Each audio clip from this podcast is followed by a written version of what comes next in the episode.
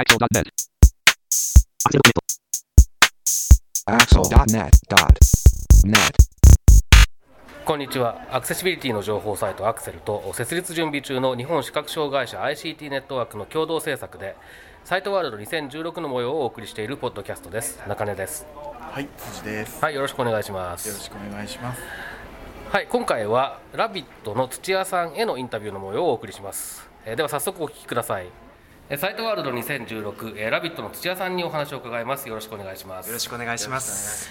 えっ、とまた今年もいろいろと、はいあの出展されてると思うんですけれども、今年の、えー目玉等、えー簡単に説明していただけますか？はい、そうですね。まず、まあ例年通り私ども、まあ、ラビットはパソコン関係、えーメインでご紹介しているんですがそれ以外に新しい商品新商品がいくつかございますのでまずそちらからご案内差し上げてよろしいでしょうか。はいお願いします。えー、と一つは音声のメジャー兼水平器というものがございまして。兵器か。はい、これはあのーもう2011年12年ぐらいに初期のテープキングの前のボックステープという商品がございましてこれはあの単純に音声メジャーだったんですけれども、えー音声メジャー兼、まあ、水平器ということで今年の4月から、あのーパワーアップしてテープキングという商品が出ております。ちょっとこちらを実際にお持ちしていますので、はい。えー電源を入れてみます、はい。ゼロミリ。そしてメジャーを出すと三十六センチ。おーもうちょっと伸ばすと。三十七センチ。五ミリ。このようにですね一応1ミリから5メートルまで。はい。1ミリ単位ですか？1ミリ単位ですね。うんはい。5メートルまで。そうなんです。すごい。長いですね。段ボールの縦横高さのように合計を出したりあとは、えースペースを先に測って、えー実際のものを測った時に差をこう出してくれたりですね。あーなるほど。はい。ということもできます実際にあの水平器のちょっと方をご紹介してみましょう、はい。もう一度電源を入れます。ゼロミリ。水平器の状態にするとこういうあの連続したはい。電子音が鳴るんですけれども、傾けていくとこう45度で1回音が変わります。ここで今変わりましたね、はい。実際何度かっていうのは電源のスイッチを短く押すと五十。七点一度このようにですね。八十八点九度。このように。ゼロミリ。読んでくれます。ちょっと物を触っていただいてみた方がいいですかね。はい。ははいい。じゃあ辻さんまずちょっと。はい。すみません、お借りします。あちょうどまあハートを半分にしたような形ですかね。はい。はい、そこが平らで上がカーブしています。はいでボタンが4つありましてはい。はい、電源とメモリー追加と、はい。あと差を測る。そして一番右が角度を測る時の機能ですね。はい、はい。本体がかなり前よりもしっかりしてまして、はい。単4電池が2本入っています。はい。ボリュームもこう変えられるようになっていたので、はい。なっていますのでかなり大きい音で聞いていただくこともできます。はい。はいまあ一生に一度買うか買わないかだとは思うんですけれども、はい。でも便利そうですよね。意外とねもうメジャーは結構必要なんですよね。はいあの家具家電買う時とかにね。そうですね。あのほ本棚とかね。うん、買ってきたら入らなかったとかっていうことが起こらないようにしないといけないですからね。はいですね、うん、時々本当にメジャーが必要になるんですよね。はい。水平器ってのは珍しいですね。そうですね。そうですねなかなか自分の絵が傾いてるかなんて知りたくはないんですけれども ああでもうん。水平器珍しいめずいや他あんまり聞いたことがないですね多分ね。そうですねうん。あのーまあ学校なんかでこう腕の角度とかですね、はいはいそういうのを測ったりするときに使おうかなっていう先生もいらっしゃいましたあなるほどなるほどなるほど。はいうん。じゃあ中根さんも。はいちょっとはい。えテープをこの左下からあこれですね。こう出すと、はい。1メートル以上出してますねおー一メートル十センチ六おおなるほどうーん毎日身長縮んでないから。うちは多分5ミリ違うな。1センチ単位で測れるあの普通のあのなんていうんですか点点々がついたメジャーは一応持ってるんですけどね、はい。あれ意外とあれ意外とねあのね大雑把には分かるんですけど、わ忘れちゃうんですよそのメモリのなんなんていうのかな感覚を、うん、結構ね正確に測るのは難しいですねあれはね、うん。だからこれこういう方が確か多分あの確実に測れるんだろうなと思いますね、これはあのまあ私ども音声の測りはい。を以前からこう輸入してご紹介してるんですけれども、はい。そこと同じ会社オーストリアから輸入している商品です、あははははは。い。はい。やはりお値段はちょっとするんですけれども、ええ。2万7000円と消費税ということでご紹介しています、はい、なるほど。ちなみにこう日常生活用具とかになったりはしないんですかねこれあの関東で一部の自治体でなっております。あそうなんですね。はいまだまだ少ないですけれども、うん。はい。はい。まずこれが一つ目ですね。はい。続きまして、えー時計です。はい。で時計はあのもう去年からございましたが一つはタックタッチという、はいはい。えー振動式の時計ですね、はい。あの腕時計型ベルトがついているタイプと本体のみのタイプ。はい。でこれがあの7色に増えまして、おなるほど。はい。まあ、最初はあの濃いブルーですかね、うん。はいのみ。そうですよね。一色っておっしゃってたような記憶が。そうですね。はいはい。でそちらに7色ですか。はい。えー実際の商品名は違いますが、まあはい茶色それから緑うん。そして水色、うん。ピンクオレンジ黒となるほど。7色になっていうます、ん。はい、かなりねそういう選択肢が増えるのは。はい。そうですね、まあ、原色で、えーかなり可愛いオレンジピンク水色なんかはですね、うん。はい、実際に今回のサイトワールドで、あのーご購入されている方も多くなっています。あそうですか。はい。あまた日常生活用具としても認められていますので、はい。申請する方も増えていますね、うん。はい、でこちらにですねもう一つ振動式の時計をご用意していまして、はいルネッサンスというあ商品です、あはいはい。ご存知ですか？名前だけ聞きまあのちょっと噂に聞いてますが。はい。僕は初めて聞きました。ちょっと実際に物を触ってみてい。いただきましょうか。お借りします。はい。タクタッチは全部こうシリコンのゴムになってますが、はい。これは本当に、えー生活防水も対応したまあ本当の時計そうですね。時計っぽいらしい時計ですね。素材のはい、ベルトも革になっていますし、うん。はいまあ、本体部分がしっかりと、はい、できています。確かにそうですね、はい。でこれはですね、はい。あのタックタッチと何が違うかと言いますと基本的にタックタッチは長い振動が5なんです。はい。でこのルネッサンスは長い振動が4になっています。おほうおほう。はい。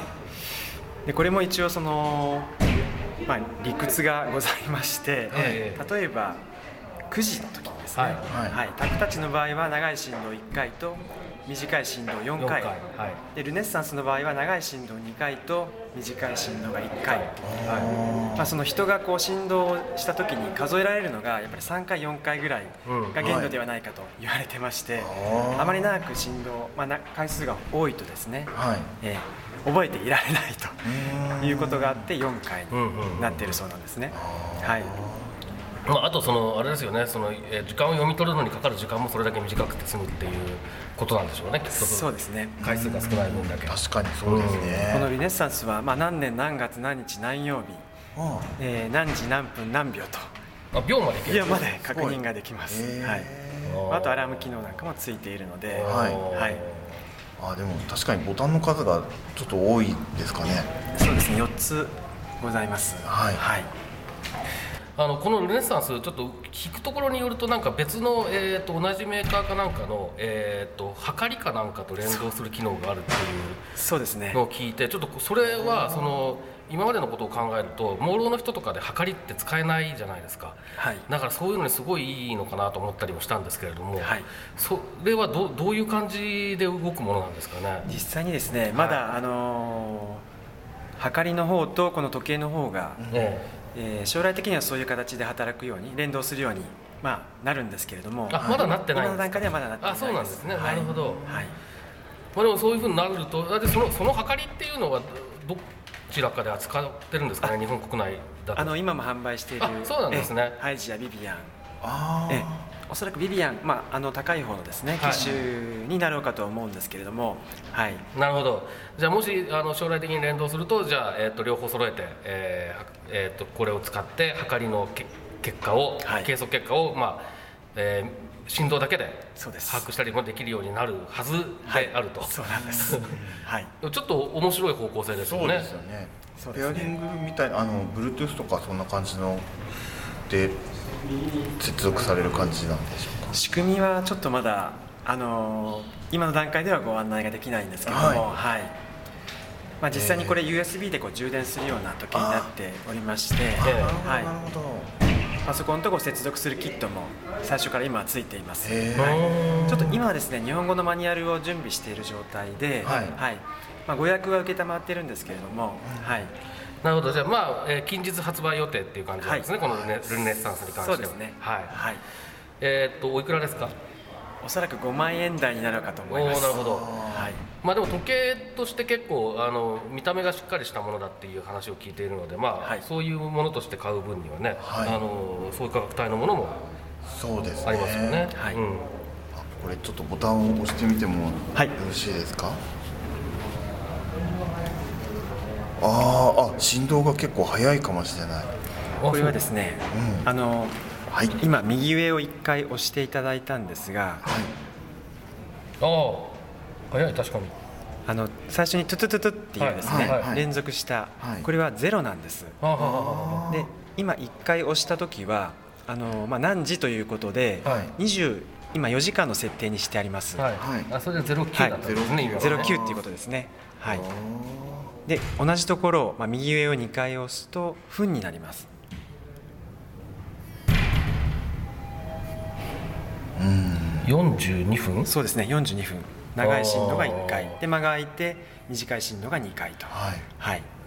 このようになっています。まああのゼロが確認できるっていうのはある意味分かりやすいかなと思そう。ですねそうですね。そうですね。そう思います。うん。ちょっとなんか最初迷いそうな、うん。なこうななんとなく僕そろばんのこうイメージがあって、うん。こう5と1みたいなはい。はいのを想像してるんですけれども。あでもそうですよね、まあ、確かに。これはでも時間って結構頻繁に時計って始めたら頻繁に確認するものだからすぐ慣れそうですねこんなのでね。そうですね。うん。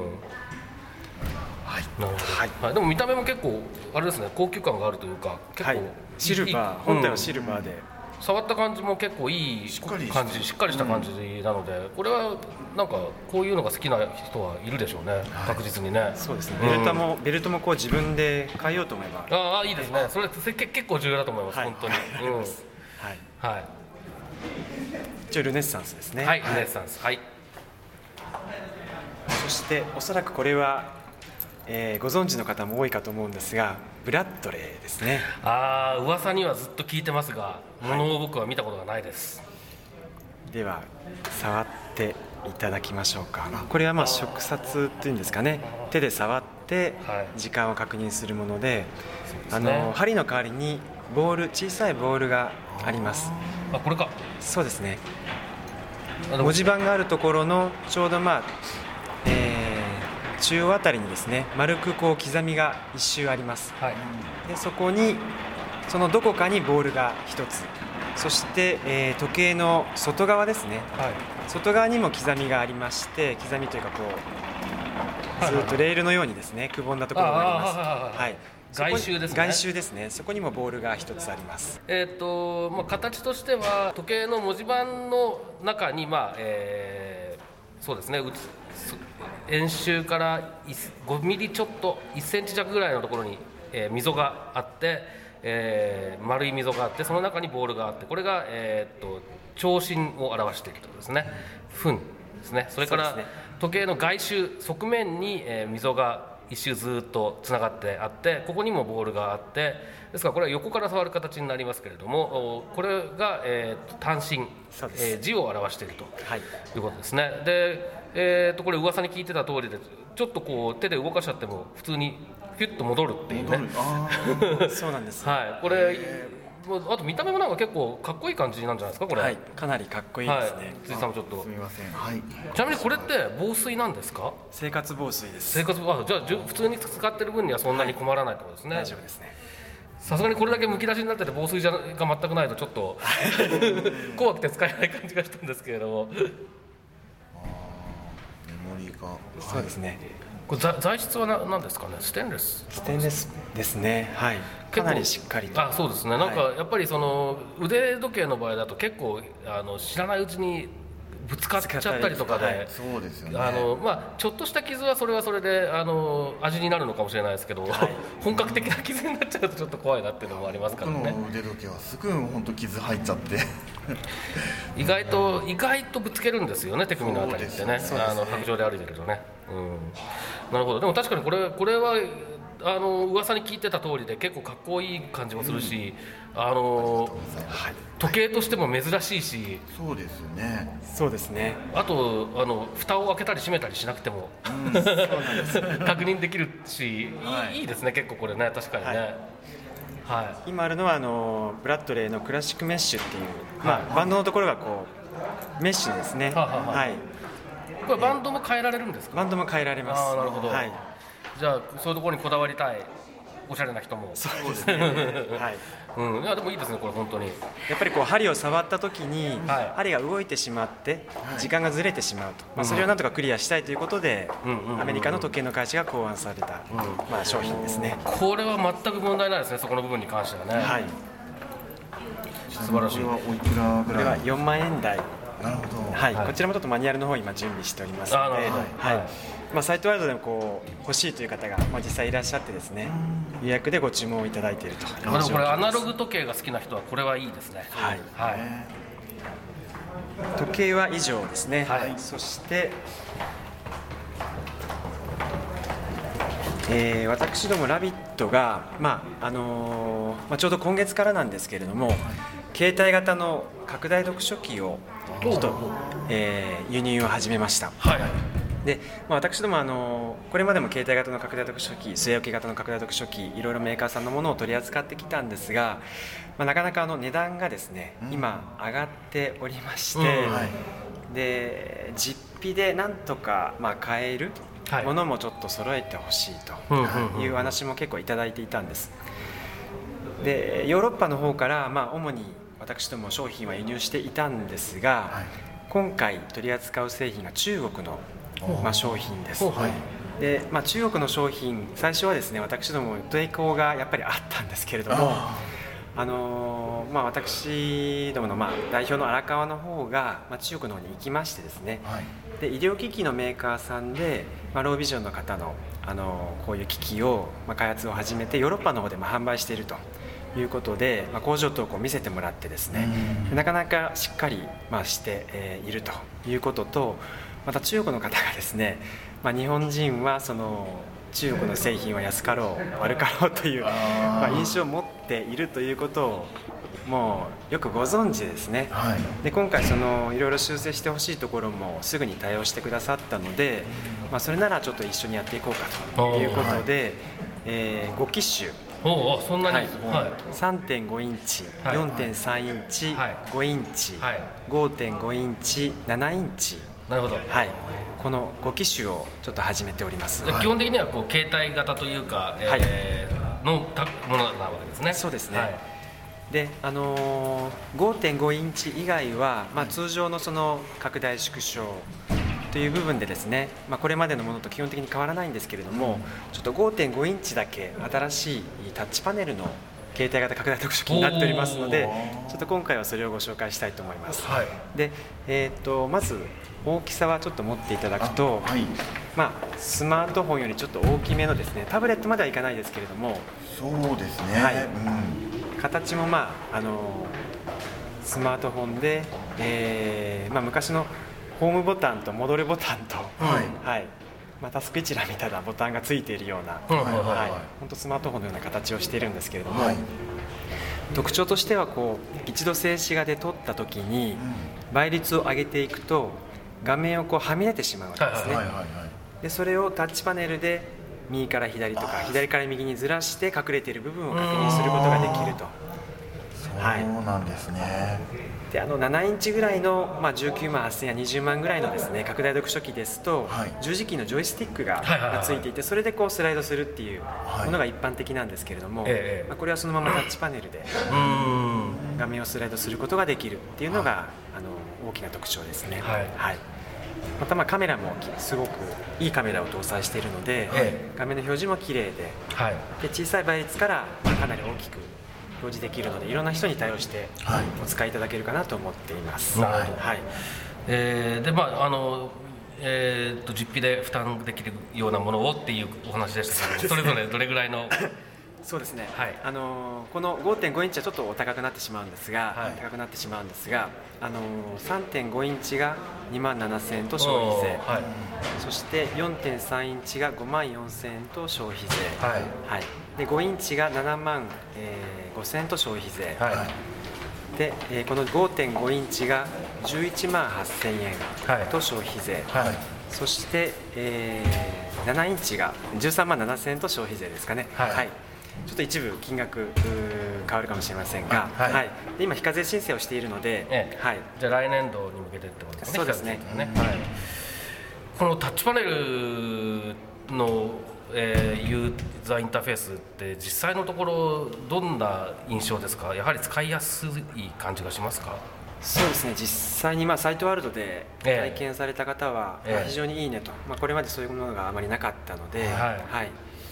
えー非常に興味をあの示していただいて実際に使ってみたいという方もあのちらほら出てえーおります。はい。はい。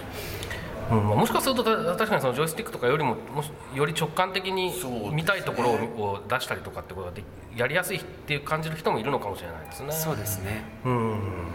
これ例えば外部機器との接続とかっていうのは USB でもはい。接続ができるんですけれども、はい。はい。基本的にまあ中に20枚こう保存ができるんですが、あのーまあ、パソコンとの接続は調整用なので、あはい。はい。ちょっと別のところに保存するっていう機能はないんですね。はいはい、ただあの画面が5.5インチ、まあ、他の機種もそうですけれども比較的小さいのであのテレビ画面ですね、はい。はいにこう HDMI なんかで接続して、はい。大きい画面で見ていただける機能も一応ございあます。そうなんですね。はいなるほど素晴らしいですねそれは便利でしょうね多分ね。うん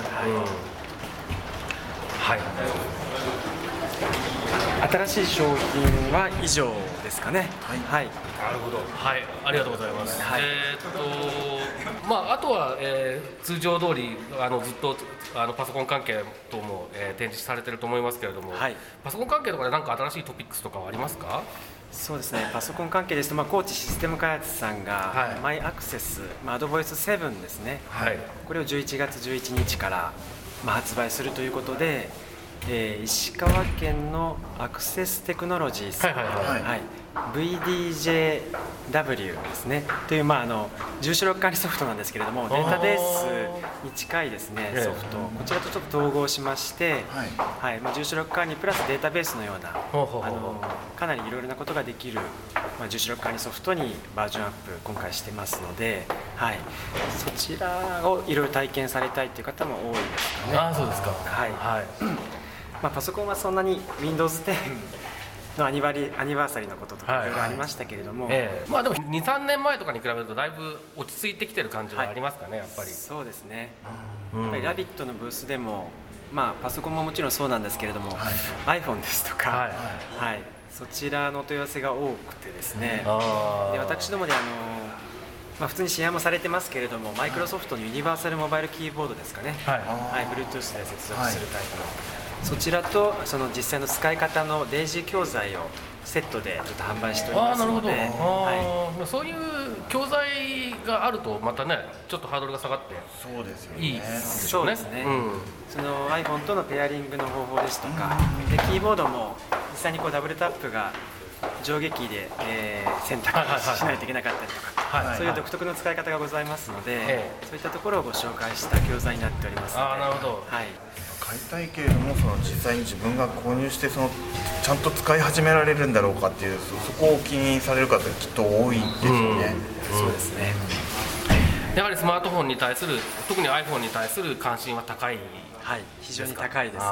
そうですか。はい、えーでは、えー、ともし、えー言い忘れたこと付け 言い忘れた足したいことその他宣伝などございましたら、まあ、ラビットの方では月曜日から土曜日の、えー9時から5時まで営業しておりますので、また場所も日本展示図書館さんの斜め向かいということで非常に近い場所にございますので、まあ、何かございましたら、えーラビットの方までお問い合わせをいただければ幸いです。よろしくお願いいたします。